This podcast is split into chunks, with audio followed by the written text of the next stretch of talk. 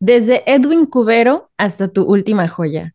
Muchos crecimos cantando estas líneas y es que previo al bicampeonato teníamos pocos méritos deportivos para presumir, pero en cambio teníamos algo que nadie más tenía, la mejor cantera del país. Ser hinchas de la academia nos dio la oportunidad de tener una clase de ídolos que solo teníamos nosotros, jugadores a los que les sobraba el talento y el amor por el club pero que debido a la situación que vivía el equipo hasta antes de su venta era prácticamente imposible retenerlos en las filas rojinegras.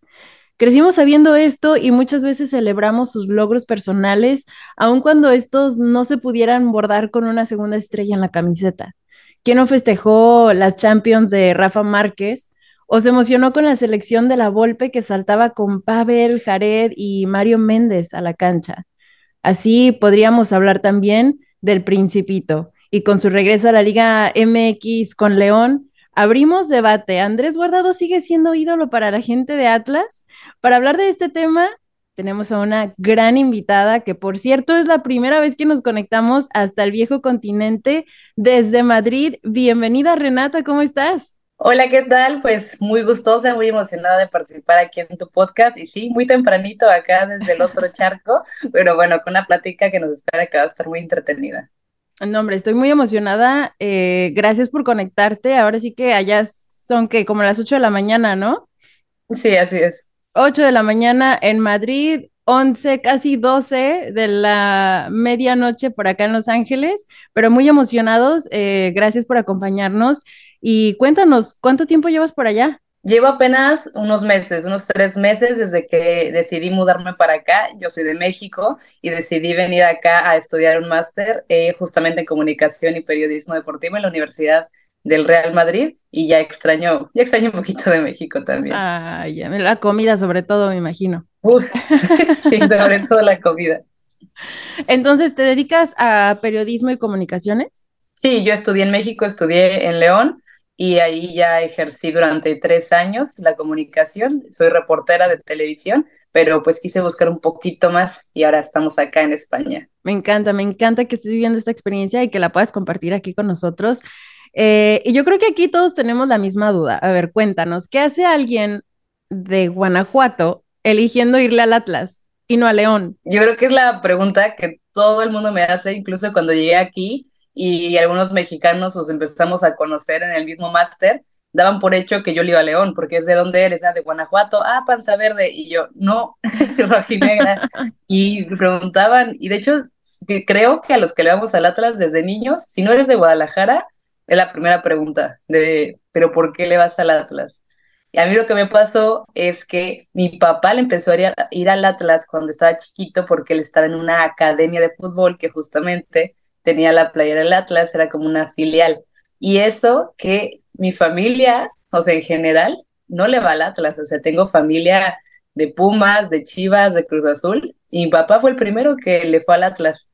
Y obviamente yo de chiquita, cuando me empezó a gustar el fútbol, yo creo que tenía 6, 7 años, eh, veía a mi papá todos los sábados en la noche viendo al Atlas y desde ahí también cuando debutó, pues ahora mi gran ídolo del que vamos a hablar, Andrés Guardado, pues me quedé para siempre. Qué, qué historia tan padre. Es algo que siempre recalco muchísimo en, en estos episodios, ¿no? Porque creo que todos los atlistas tenemos un porqué, una historia que realmente, o sea, como que demuestra y define, ¿no? El, el por qué somos rojineros, el por qué le vamos al Atlas. Y cuéntanos un poquito más. Bueno, ahora, o sea, tú viviendo en León y demás, ¿cómo vivías tu pasión por la furia? Pues mira, yo lo que hacía era que, bueno, primero soy San Miguel de Allende, estudié en León, pero yo soy de San Miguel y lo que me quedaba más cerca era Querétaro. Entonces realmente la mayoría de los partidos en los que yo pude ir, aparte de que, bueno, también están como más baratos, era más cerca, me, me iba a Querétaro. Mi papá y yo nos íbamos cada año cuando salía la jornada donde jugaba el Atlas eh, porque sabemos que aquí es una y una eh, temporada, ¿no? Que juegas o en Jalisco o juegan en Querétaro. Ya después empecé a ir un poquito más lejos, intenté ir hasta Aguascalientes, eh, después ya aquí con el León. Y fue muy loco porque obviamente como yo trabajo en periodismo, donde yo trabajo obviamente pues todo el mundo le iba a León. O sea, era como esta furia y justamente nos tocó la final contra el León. Entonces era como en la redacción, yo contra todo el mundo. Siempre sabían que era Renata contra todos los demás. Y a mí me tocó, de hecho, hasta redactar eh, las dos posibles, en los dos posibles escenarios, por ejemplo, para que saliera el periódico del siguiente día. A mí me tocó redactar si ganaba el León o si ganaba el Atlas. Entonces me pedían como, si gana el Atlas no le pongas tanto, ¿eh? como de tranquilo. o sea, tenías que, tenías que mantenerte lo más neutral posible. Sí, y creo que es poquito difícil porque todos los mm. periodistas deportivos empezamos siendo aficionados. O sea, tenemos que separarlo, pero todos empezamos ahí eh, teniendo un equipo pues, favorito, es evidente, ¿no? Y tienes que mantenerte un poquito neutral. Y, fue, y lo intenté, la verdad, hice lo más que pude. Me dolió un poquito escribir la parte de si León era campeón, pero de cualquier manera todo salió, creo que mejor de lo que esperaba. Sí, creo que definitivamente es de lo más difícil, ¿no? O sea, a mí también que me toca, bueno, estar este, acá con Fox Deportes y de repente tengo que mantenerme muy neutral el primer juego que me tocó cubrir con ellos fue un clásico, Atlas Chivas, o sea, imagínate.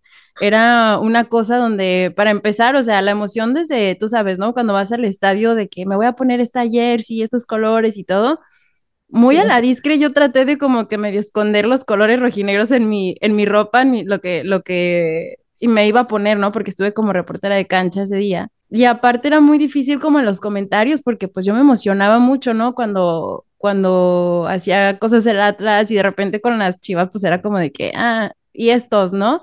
Pero otra cosa que creo que también ha estado cambiando mucho, y no sé si, si, o sea, vas a estar de acuerdo conmigo, es de que ya cada vez como que nos dejan ser más libres, ¿no? O sea, ya es como un poquito más común ver que periodistas, reporteros, como que muestran un poquito, ¿no? El, el, sus colores, ¿no? Son un poquito más, este, expresivos en cuanto a, a los colores que defienden y pues creo que también esa parte está un poquito más, nos deja un poquito más tranquilos, ¿no? Cuéntanos de tu primer visita al Estadio Jalisco. Al Jalisco sí me tardé más en ir, o sea, realmente lo que me quedaba cerca, que era León y Querétaro, pues fue desde niña, me acuerdo, la primera vez como a los ocho años, pero para llegar al Jalisco fue hasta los 18, 19 que entré a la universidad. Y yo juego fútbol también y jugué universitario los cuatro años de mi carrera y nos tocaban, nos tocó ir en alguna ocasión justamente a Guadalajara y mi coach sabía que yo le iba al Atlas y justamente ese día había un partido en el Jalisco contra, imagínate, contra Monarcas Morelia. Y hubo una compañera que también le iba a Morelia porque ella es de allá y nos dijo que fuéramos, o sea, por lo general no íbamos a los partidos, pero pues fue como una actividad de integración y esa fue la primera vez que fui, pero pues me tocaron las gradas más altas, ¿no? O sea, lo más lejos hasta arriba, pero aún así me impresionaba el tamaño tan grande, o sea, yo lo veía, yo ya había ido a la Azteca, y la Azteca claro que impone y es muy, muy grande, pero esta vez fue la primera vez que literal yo llegando en el camión vi a tanta gente con playera del Atlas. Yo me la pasé durante 18 años en Guanajuato siendo casi, casi la única que la gente me decía, como de, oye, es la primera persona que conozco que le va al Atlas, o decían, ah, no eres la segunda, el abuelito de no sé quién le iba al Atlas, o cosas así. Y ese día me impresionó tanto que había muchísima gente caminando por la calle y le conté a mi papá y me dijo, es que en Guadalajara sí hay gente que le va al Atlas, dice, acá pues somos nosotros. Dice, pero allá de verdad la cantidad de gente te puede, te puede llegar a sorprender. Y sí, ese día salí muy contenta. Creo que de hecho el resultado no fue favorable. Creo que ese día creo que perdimos 2-1, algo por el estilo, pero salí muy feliz porque pues es la primera vez que vas al Jalisco y yo creo que a, nadie se le a nadie se le olvida ese día. Hay muchas muchas cosas que a veces no valoramos tal cual, ¿no? O sea, yo por ejemplo viví, crecí casi enfrente del Estadio Jalisco, mi abuelita vivía ahí enfrente y pues todo el tiempo veía gente con la playera del Atlas y demás, ¿no? Y ya cuando me vengo a vivir a Los Ángeles, a Estados Unidos, era muy raro. O sea, el, el me pasaba lo, mismo que, que, a ti a lo mejor, ¿no? Pero de que salía y por allá a las 500 me tocaba ver a alguien del Atlas y era así como que lo seguía con la mirada, ¿no? Hasta que se perdía, casi, casi quería de, hermano, ¿no? Este, sí es muy raro y ya recuerdo que después de no sé cuánto tiempo que regresé también a Guadalajara, fueron como tres años, y el volver a ver a la gente caminando así muy casualmente por las calles con su playera del Atlas era como un alivio al alma, ¿no? Así como de, ay, qué bonito se siente esto. Pero bueno, hablando de estos momentos tan importantes y tan memorables. Cuéntanos, el 12 de diciembre, sé que tienes una anécdota muy padre para compartirnos. Llegas al Jalisco, ¿cómo fue tu experiencia? ¿Ya tenías boletos? Yo creo que ha sido el día más random de toda mi vida. Yo sabía que si un día el Atlas llegaba a una final, yo tenía que estar en el estadio, o sea, lo sentía. Para mí, el Atlas y yo estamos conectados, no sé cómo, ni con tantos aficionados, pero yo siempre me he sentido como especial en ese sentido, ¿no? Y obviamente desde que estábamos, yo creo, pasando a cuartos, yo, yo sentía, yo decía, es que este es el año del Atlas, o sea, se sentía con Diego Coca, sentías que íbamos a llegar, a llegar lejos. Y me acuerdo que le dije a mi papá, si llegan a la final tenemos que estar atentos para los boletos, no importa lo que cuesten, etcétera, ¿no? Y mi papá así, sí, sí, sí, vamos a ir. Llegan a la final y los boletos se van así. O sea, literalmente, me acuerdo que entré, o sea, la página y estaba en la lista de, estás en el número 23 mil, no sé qué, no sé qué, y yo así de, estuve ahí esperando muchísimo tiempo, de pronto decía ya no hay boletos, de pronto que sí había, o sea, fue un relajo. El punto es que llegó el 11, o sea, el día anterior, y yo todavía no tenía boletos. Y lo único que quedaba, pues, era el tema de la reventa, ¿no? Uno no es fan, pero dices, por mi equipo, pues voy hasta donde sea. Y recuerdo que ese día, en la noche, yo seguía buscando. Hay muchos grupos, obviamente, en internet, así de, este, la barra 51, Rojineros del Atlas, donde mucha gente estaba comercializando los boletos. Y yo estaba ahí intentando, intentando, pero al final no lo logré. Entonces, eh, mi novio, que sabe lo aficionada que soy, pues estaba atento también, pero pues él la verdad pensó que no íbamos a ir. O sea, él dijo, no, ¿sabes qué? Ya no, ya no se lograron los boletos. Y me acuerdo que la noche anterior él se desveló. Entonces estaba bien desvelado. Y yo le decía a mi papá, hay que ir aunque no tengamos boletos, vamos, hay que vivir pues la anécdota, la afición, y mi papá tampoco estaba, no estaba tan convencido, ¿eh? Como que tenía miedo de, de ir y no lograrlo. Le digo, papá, has esperado, él ha esperado 55 años para ver al Atlas campeón. Le dije, si es campeón, tenemos que estar ahí. Bueno, al siguiente día en la mañana, justamente el 12 de diciembre, mi papá me marca a las 9 de la mañana y me dice, ya voy para Guadalajara. Me levanto, despierto a mi novio, me pongo la playera y le digo, vámonos. Él estaba desvelado, era domingo, no sabía ni qué, y dijo, ¿a dónde vamos? Y le dije, a Guadalajara, le dije, vámonos. Pues me hizo caso, su mamá nos preparó unos sándwiches y literalmente nos fuimos a las nueve de la mañana. Y de León a Guadalajara hace como tres horas, entonces llegamos a mediodía. O sea, yo desde mediodía me paré enfrente del estadio, estacionamos el carro y todo el día a buscar boletos. Todo el día. Y ya, y ya había gente, o sea, yo no era la única que estaba allá afuera. De hecho, hasta me tocó escuchar cuando estaba practicando Patti Cantú, el himno nacional. Yo decía, ¿quién será? Ya cuando entré, obviamente ya supe. Pero ahí estuvimos y estuve buscando, contactaba personas, buscaba gente, pero pues era complicado, todo el mundo quería ir, o sea, hay equipos que recurrentemente llegan a finales y alguien puede darse el lujo de decir, pues no voy a esta final, seguro en un par de años vuelven, ¿no? Pero yo no sabía si mi equipo iba a volver, yo no, ni me imaginaba que iba a ser bicampeón. Entonces, toda la tarde, toda la tarde estuvimos buscando boletos, pero la verdad es que estaban muy caros, estaban revendiéndolos muy, muy caros. No sé si llegaste a ver, pero la gente de verdad estaba pagando una millonada por ellos.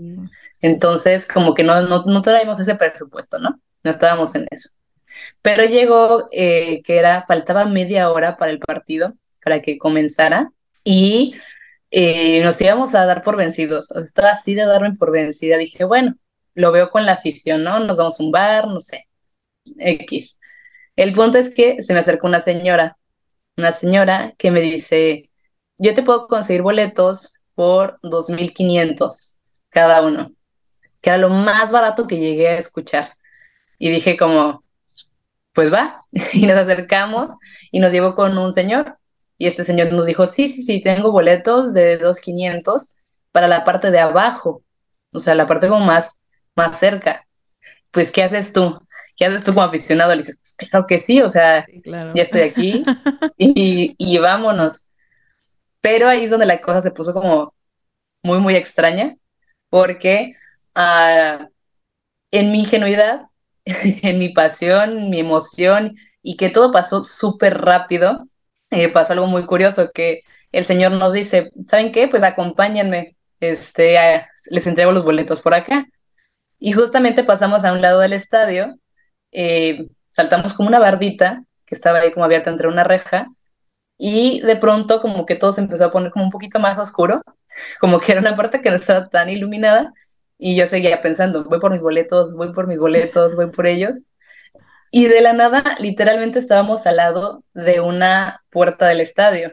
Y tú dices como, ¿qué hago aquí, no? Pero yo seguía pensando que le iba a pedir los boletos a alguien más. Y en eso nos dice, bueno, este, en cuando se abra la puerta, pues ustedes pasan. Así, en cuestión de cinco segundos, una persona abre una reja y nos dice, pásale. Y literalmente entramos unas ocho personas. Pero era la puerta del estadio, era una puerta lateral del estadio, ¿me entiendes? Y en ese momento. Pero, pero por ejemplo, si normalmente hay seguridad ahí, o sea, no había nadie que volteara y que dijera, no, no, no. ¿qué está pasando? Es que en ese, en ese lado del estadio no, o sea, porque yo creo que todos estaba concentrando justamente en la puerta.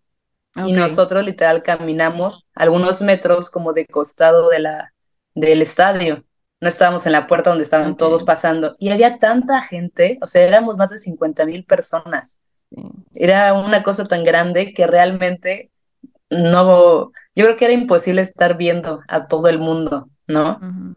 Y yo tampoco imaginaba que la cosa iba a pasar así, pero te digo que fueron cuestión de segundos, o sea, era como de, pasa, tienes tres segundos para pensar, ¿qué piensas? Nada, o sea, es, ¿entro o entro? El punto es que recuerdo perfecto el sonido como de toda la gente del estadio, de ir caminando literalmente como si estuvieras una multitud, así como intentando pasar entre todos. Le agarraba la mano a mi novio, le agarraba la mano a mi papá y teníamos así un espacio súper chiquito, pero me latía el corazón de una manera tan fuerte porque yo no sabía ni siquiera hacia dónde iba.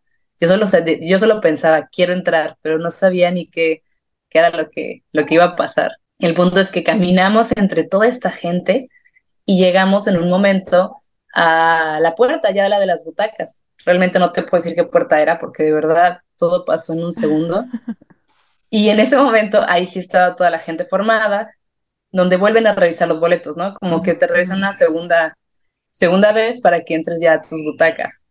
Ahí también nos detuvimos por un segundo y todo se volvió un caos, porque la persona con la que veníamos, yo también dije, ¿y cómo vamos a entrar a lo que falta del estadio, no? La persona con la que veníamos se acerca como que a los guardias, a los policías, y empieza a hacer un tipo show, empieza como que a alterar el orden del espacio donde estábamos todos, eh, tal vez fingiendo, yo siento que fingiendo como si estuviera un poquito tomado, y en el momento que empieza a hacer como que todo este, eh, um, sí, como que todo este show, alborotar a la gente, pues todo el mundo se movió, o sea, todo el mundo trató de moverse y hubo un momento en el que dos guardias se abrieron.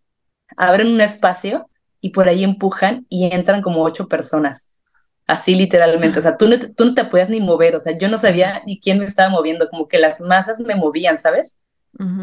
Y así, y entramos al pasillo donde ya literal pasas hacia las butacas, entro así, de verdad, mi cerebro estaba como apagado, así como de, no sé qué está sucediendo, y siento que alguien me toca el hombro, volteo, obviamente espantadísima, y me dice una chica, oye, eh, ¿ya te chequé tu boleto? Pues, ¿Qué le dije?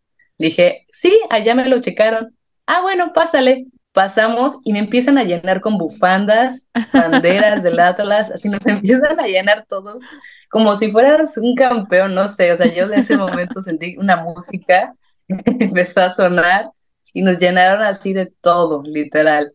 Y estábamos adentro, o sea, lo increíble que yo no podía explicar cómo estaba adentro, y aparte de que eran muchas personas, ¿sabes? Cuando ya entré me di cuenta que muchas personas también hicieron lo mismo. Y, pero creo que eh, pensemos lo que pensemos, como aficionado, dices, esta era mi única oportunidad tal vez de ver a mi equipo campeón, que no lo ha sido en siete décadas. Y yo la verdad es que no lo cambiaría por nada. Me tocó un lugar excelente, lo vi, lo viví, lo sufrí, lloré y yo creo que hasta ahora es top tres mejores días de, de toda mi vida. Yo, hasta ahorita con lo que me has contado, yo con esto confirmo que los ángeles existen. yo creo que fue eso, no sé, o sea, al final terminaron, o sea, ¿terminaron pagando o no pagaron al final nada? O sea, o sí le pagaron fue cuando los metió. Entonces, nosotros pensando que iban a hacer los boletos, al final él dijo, él te va a decir, yo te metí, no te dije cómo, pero bueno, él prometió ahí que íbamos a entrar, entramos y sí, o sea, pagué, pero obviamente no, no, no pagué tanta cantidad como mucha gente, que la verdad es que los precios eran, elevadísimos, pero yo creo que cada peso, cada momento, pues valió completamente la pena, sin duda. Y por algo entré, o sea, yo siento que, y te digo, tengo una conexión con el Atlas tan fuerte que mi destino estaba en entrar. O sea, yo sabía que no traía boletos, sabía que la oportunidad era muy baja y yo dije, voy y lo voy a lograr. Y en un momento ya estaba ahí. Yo creo que todos los que estuvimos allá dentro ese día, no sé, fue completamente mágico, teníamos que estar ahí y, fue algo increíble, ¿no? Aparte, o sea, qué padre que además del campeonato y demás, te dejó esta anécdota tan padrísima que compartir, ¿no? No, sí, increíble. Y de hecho, la anécdota sí termina ahí, pero después de la final, después de sufrir, que nos fuimos hasta penales, que todos lloramos en el estadio juntos, abrazamos gente que ni conocíamos. Mi papá creo que abrazó como a tres señores que estaban ahí al lado de nosotros. Cuando salí, de hecho, eh, llegué llegamos a unos tacos, ves que era como imposible también salir de la ciudad, estaba llenísimo, todo el mundo festejando. En esos tacos me encontré al negro Medina. Estábamos ah. comiendo y volteo y todo el mundo como que empezó a ir hacia un carro y era el negro Medina que venía cantando este, la de Somos los del Atlas. Y de ahí, no, pues yo también lo grabé, nos sacamos fotos con él. No, no, fue un día como que, o la suerte estaba completamente de mi lado los dioses del fútbol estuvieron definitivamente de tu lado esa noche. Oye, y pues bueno, eh, ahora sí que vamos a, un tema que, yo creo que nos va a emocionar muchísimo compartir.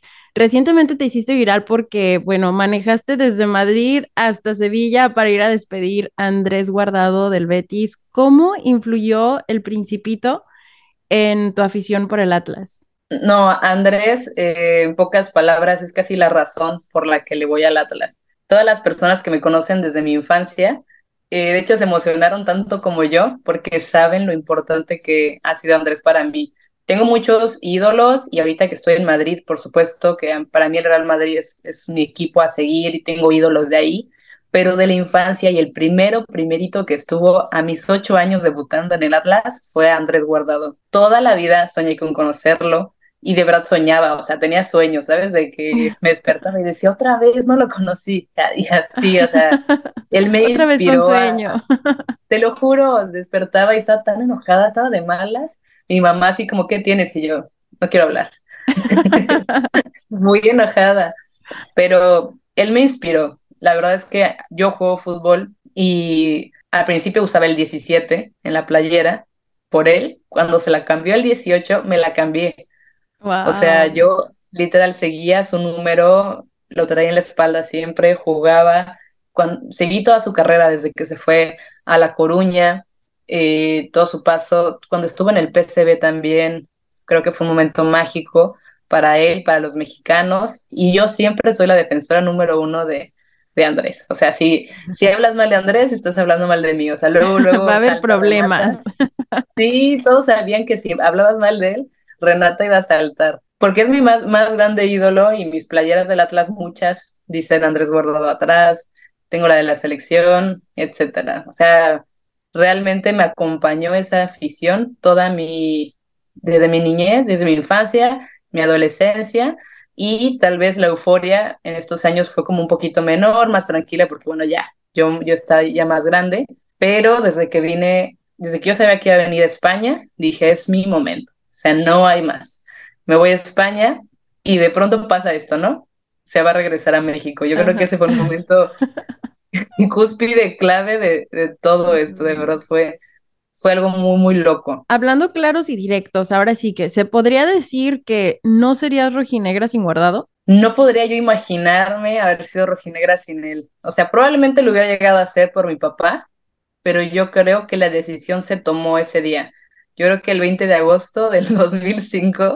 a las tal de la tarde. Sí, sí, sí, contra el Pachuca. Yo estaba viendo ese partido, perfectamente lo vi, lo vi debutar, decían Andrés Guardado, entró ese día con 18 años a debutar en primera división, el canterano, y lo vi y dije, es que no hay más, o sea, no tengo nada más que buscar, no tengo ningún otro lugar, no hay otro equipo, y para mí fue el Atlas. De ahí verlo meterle goles, el primero a Tigres, que fue de hecho un día antes de mi cumpleaños, fue su primer gol en primera división, por eso me acuerdo perfecto. Después los golazos que le metió al América, que creo que ahí fue donde fue un antes y después en su carrera, que lo llevan al Mundial del 2006, tan joven, 19 años. No, para mí era, era una inspiración y, y nunca lo dejé de seguir y hasta la fecha yo creo que eh, al haberlo conocido ha sido también cumplir otro sueño. Igual, top tres mejores días de toda mi vida. La verdad es que sí, o sea, sí logras contagiar como esa emoción y ese sentimiento, ¿no? Que, que sientes por, por la admiración hacia él. Ahora sí que, bueno, ha habido un montón de sentimientos encontrados entre, entre la afición rojinegra, ¿no? Con él, pero para ti, ¿tú crees que Guardado va a seguir siendo ídolo en la gente de Atlas o en Atlas? Para mí sí, o sea, los que hemos estado en Atlas desde hace mucho tiempo, eh, no, para mí no cabe duda.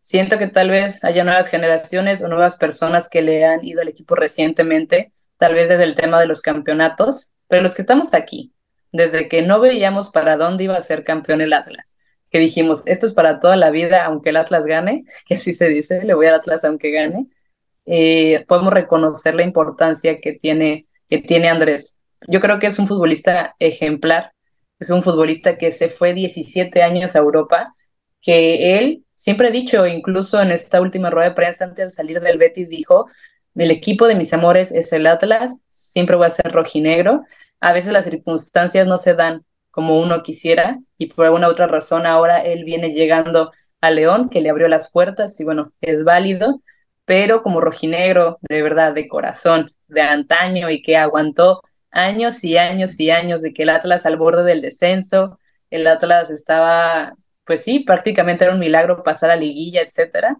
Creo que justamente esos somos los rojinegros que nos vamos a quedar toda la vida con el sentimiento y el respeto hacia ídolos tan grandes como fue Rafael Márquez, como es Andrés Guardado y muchos otros que nos vamos a acordar, pero ellos que son mexicanos y pues también tienen pintados los colores en su corazón, pues creo que es muy importante valorarlos. No, totalmente de acuerdo.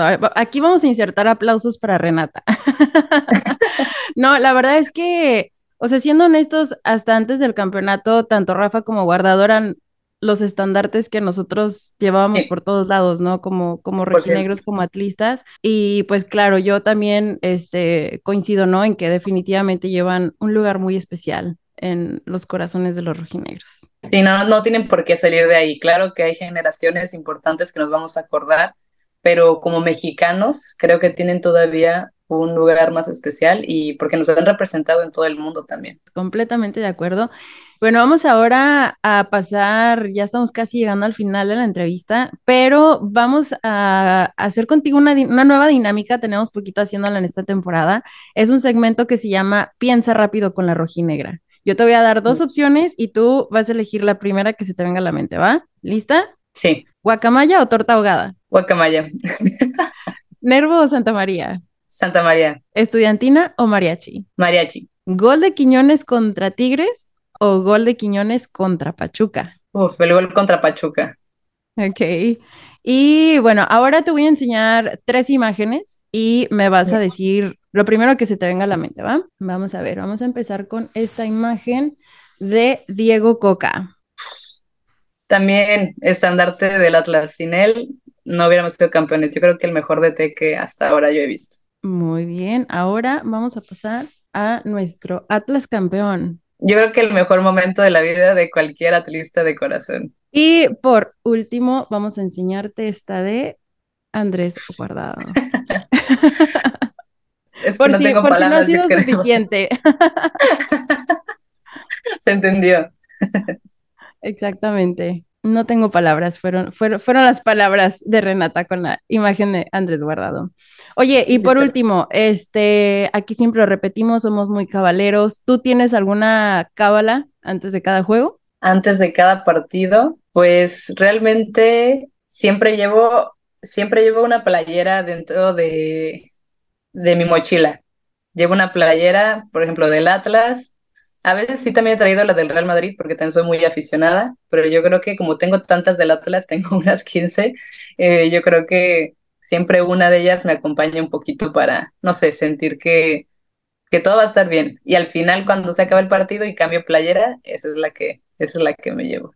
Ay, qué bonito. Sí. pues Renata, ¿algo más que, que quieras agregar, que nos quieras compartir? Pues nada más que este me gustaría que pudieran ver un poquito de lo que subí también cuando conocí a Guardado. Nos fuimos hasta Sevilla con un par de amigas, la verdad fue una experiencia increíble y Andrés es una persona increíble y también agradecerle por haber, haber llegado a aceptarnos porque nos trató muy, muy bien y a todos los que lo tengan como aficionados, que sea su ídolo, la verdad es que vale muchísimo la pena. Eligieron a una persona que vale, que vale oro. Así es. No, claro que sí, vamos a estar compartiendo eh, tu, tu aventura de Madrid a Sevilla al final, al finalizar esta entrevista.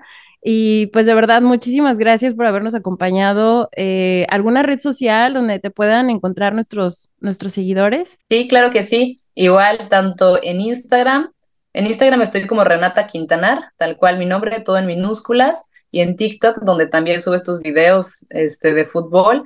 Y puse ahí también un poquito de mi experiencia con Andrés, es Renata Quintanar 18 y pues básicamente, si ya quieren encontrarme en Twitter, ahí pongo un poquito menos de cosas, pero también Renata Quint 17. Excelente, nombre. Muchísimas gracias. Gracias por, por haber compartido todas estas aventuras con nosotros y esperemos que muy pronto podamos tenerte de nuevo y ojalá sea en persona, ya sea aquí o por qué no también por allá en España, ¿eh? No, muchísimas gracias a ustedes y me encantaría en cualquier momento que podamos coincidir, tanto en mi hermoso, si o si las dos vamos al mi hermoso México o si nos fuéramos a Los Ángeles o aquí en Madrid, pero estaría increíble, la verdad. Así, aquí, aquí lo vamos a dejar decretado, ¿eh? Muchísimas gracias a todos por escucharnos. Yo soy Lebe Robalcaba y esto fue La Rojinegra Podcast.